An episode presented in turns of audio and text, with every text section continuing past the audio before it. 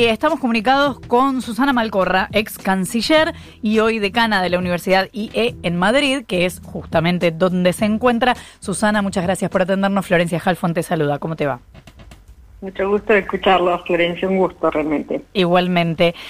Eh, bueno, primero mm, varias cosas sobre ese territorio, ¿no? Uno de los focos en este momento de esta pandemia. ¿Cómo se está viviendo la situación del coronavirus allá? Bueno, por supuesto con una enorme preocupación y teniendo en cuenta que estamos en la quinta semana de este encierro, de cierto de, aislamiento, que es tiene un impacto enorme no solo en lo macro, en lo económico y social, sino también a nivel de las familias. Este, eh, es una situación realmente muy, muy única, muy distinta y que se siente sobre todo se siente pensando que hacia adelante tenemos esta semana y la próxima, pero que el presidente Sánchez ya ha dado indicaciones de que seguramente habrá una posterior prolongación. Es decir, que lo más probable es que haya ocho semanas de aislamiento, este, con un proceso después de descongelamiento, que está por verse cómo va a funcionar, ¿no? El, a que le llaman el desescalamiento, no está claro cómo va a funcionar. Así que es una situación compleja en múltiples niveles, empezando por lo muy personal familiar. ¿Te parece prudente estar en cuarentena porque decís quinta semana como, como no puedo más? Bueno, es que es, una, es que se siente, ¿no? Yo creo que, este, dadas las circunstancias, eh, este, no, no hay alternativa. Eso es lo que indican los expertos. Yo no soy una, epidemióloga ni, tengo la experiencia de haber manejado en su momento para Naciones Unidas la crisis del ébola, así que una cosa que aprendí es que uno tiene que seguir la guía de los que saben en estas cuestiones. Y los epidemiólogos y la Organización Mundial de la Salud indican que estas medidas de aislamiento son absolutamente necesarias.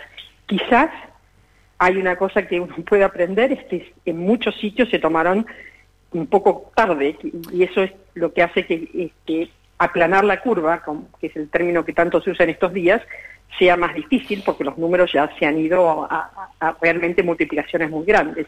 Fundamental iniciar esto muy temprano y en ese sentido creo que este, la Argentina ha mostrado este, hacerlo eh, aun cuando el impacto en, aparente era muy muy bajo, el presidente Fernández creo que tomó medidas este, fuertes, pero que son necesarias para eliminar la posibilidad del crecimiento, ¿no? ¿Y eh, estás al tanto del panorama que están viviendo los argentinos todavía allá, los que quieren volver? Bueno, eh, estoy al tanto a través de los medios, no estoy en contacto directo. ayer hablé con la ministra de Relaciones Exteriores de España que aparte de ministra es una amiga, es una ex colega de Naciones Unidas, y me decía que uno de sus grandes problemas es la cantidad de españoles que aún tiene esparcidos en el mundo y cuya repatriación es muy difícil dado los múltiples condicionantes que ya se han impuesto en todos los países, ¿no? Entonces, hago este comentario para decirles que esta es una realidad que todos los países están viviendo con sus eh, con ciudadanos que han quedado varados afuera, eh, lo cual este, no significa que mal de mucho consuelo de tontos, pero significa que es un problema este, muy grande que trasciende lo que, lo que le pasa a la Argentina y a los argentinos. ¿no? ¿Qué tal? Eh, Susana Nicolás Fiorentino te saluda, ¿cómo estás? Hay, una, una, expectativa, o por lo menos así eh, se pronuncia, eh, entre ellos lo hace el presidente Alberto Fernández, pero no es el único, de que eh, a partir de la situación crítica que se atraviesa en términos globales, surja una especie de nuevo orden mundial, con muchas comillas. ¿Vos ves posible que eh, una crisis, en este caso sanitaria, que deriva en una grave crisis económica, eh, que de eso eh, surja una nueva forma de estructura social, económica, política?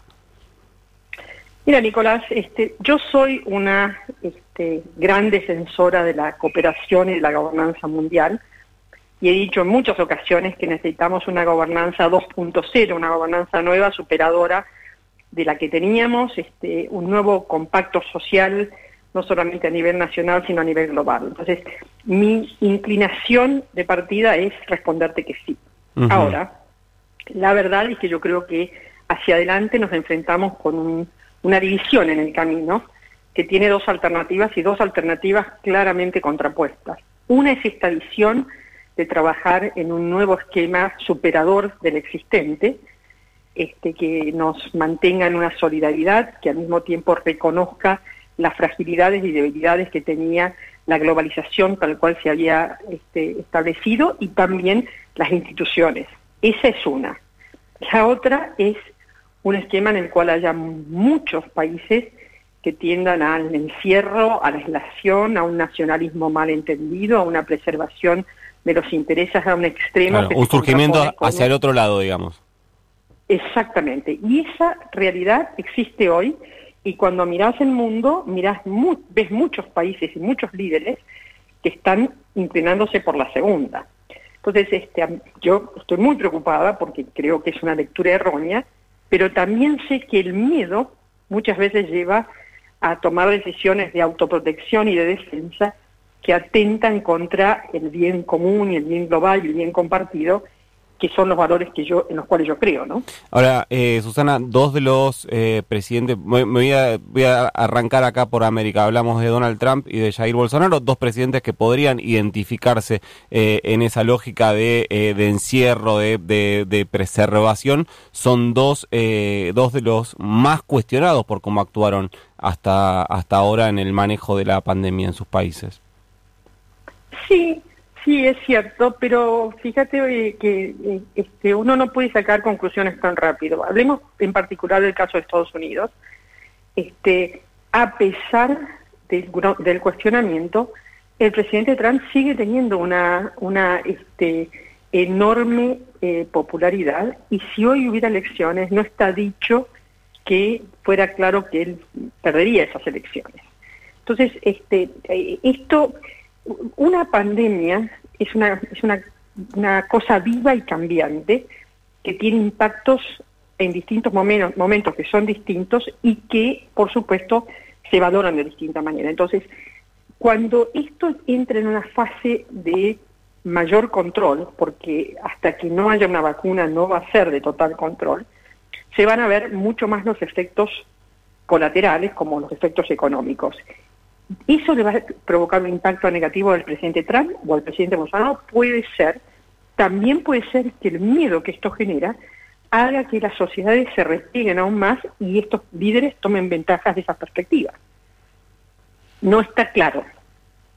Susana, decías que estabas de acuerdo con las medidas fuertes que tomó el presidente Alberto Fernández desde temprano, pero me gustaría entrar un poco más en eso porque eh, está tomando varias medidas, no solamente la de la cuarentena además juntándose o eh, a, veces por videollamada y a veces con cierta distancia, pero juntándose y conversando con gobernadores, con empresarios, eh, dialogando con todos las, eh, los colores políticos.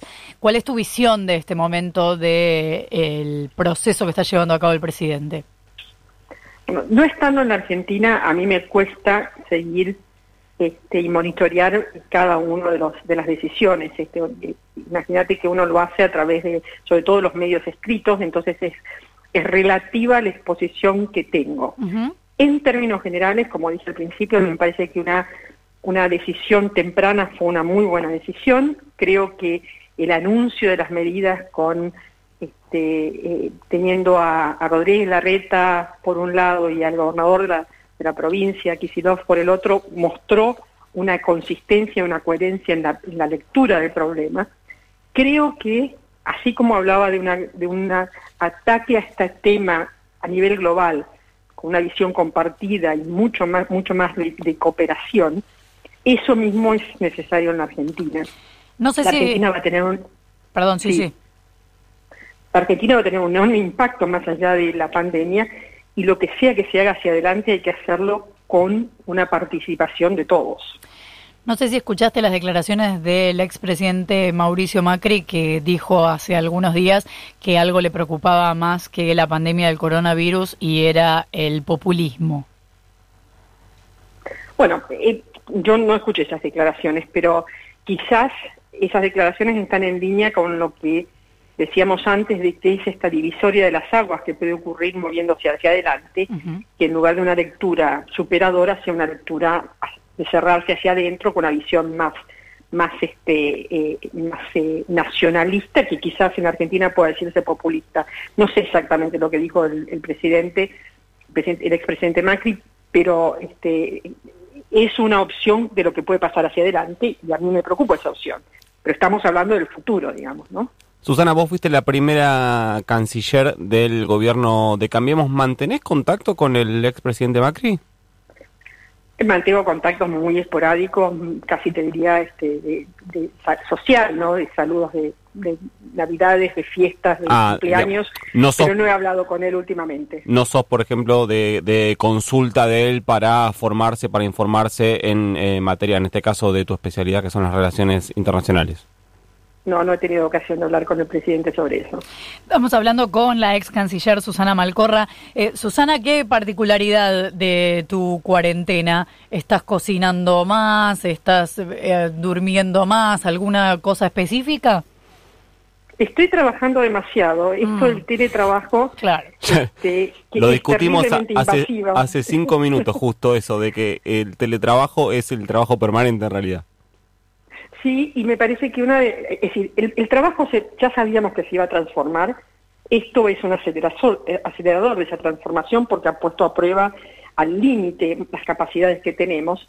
Me parece que nos faltan protocolos para regularlo porque sí, hoy como está, este, es de un nivel de invasión que me parece que excede la razonabilidad y la salubridad también, ¿no? Claro, no me llames en cualquier momento, por favor. Bueno, eh, nosotros nosotros te estamos llamando en un horario que ahí es más o menos normal, pero si te llamáramos a esta hora acá, nos dirías, eh, déjenme dormir. Por ejemplo, por ejemplo. por eso me han elegido, porque era más fácil ubicarme a mí. Susana Malcorra, ex casiller, muchísimas gracias por habernos atendido a ustedes y tenga buenos días a ustedes y la audiencia. Adiós. Igualmente, un saludo grande, ocho y media de la mañana.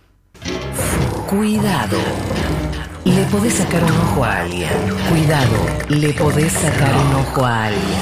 Ojo a Hay oscuridad en el horizonte. La única luz está al final del túnel. Es tiempo de hacer un clic. Comunidad Entra a futurock.fm barra comunidad y asociate ahora. El aporte de miles de oyentes para crear una voz colectiva. Comunidad Futurock. Quédate con nosotros.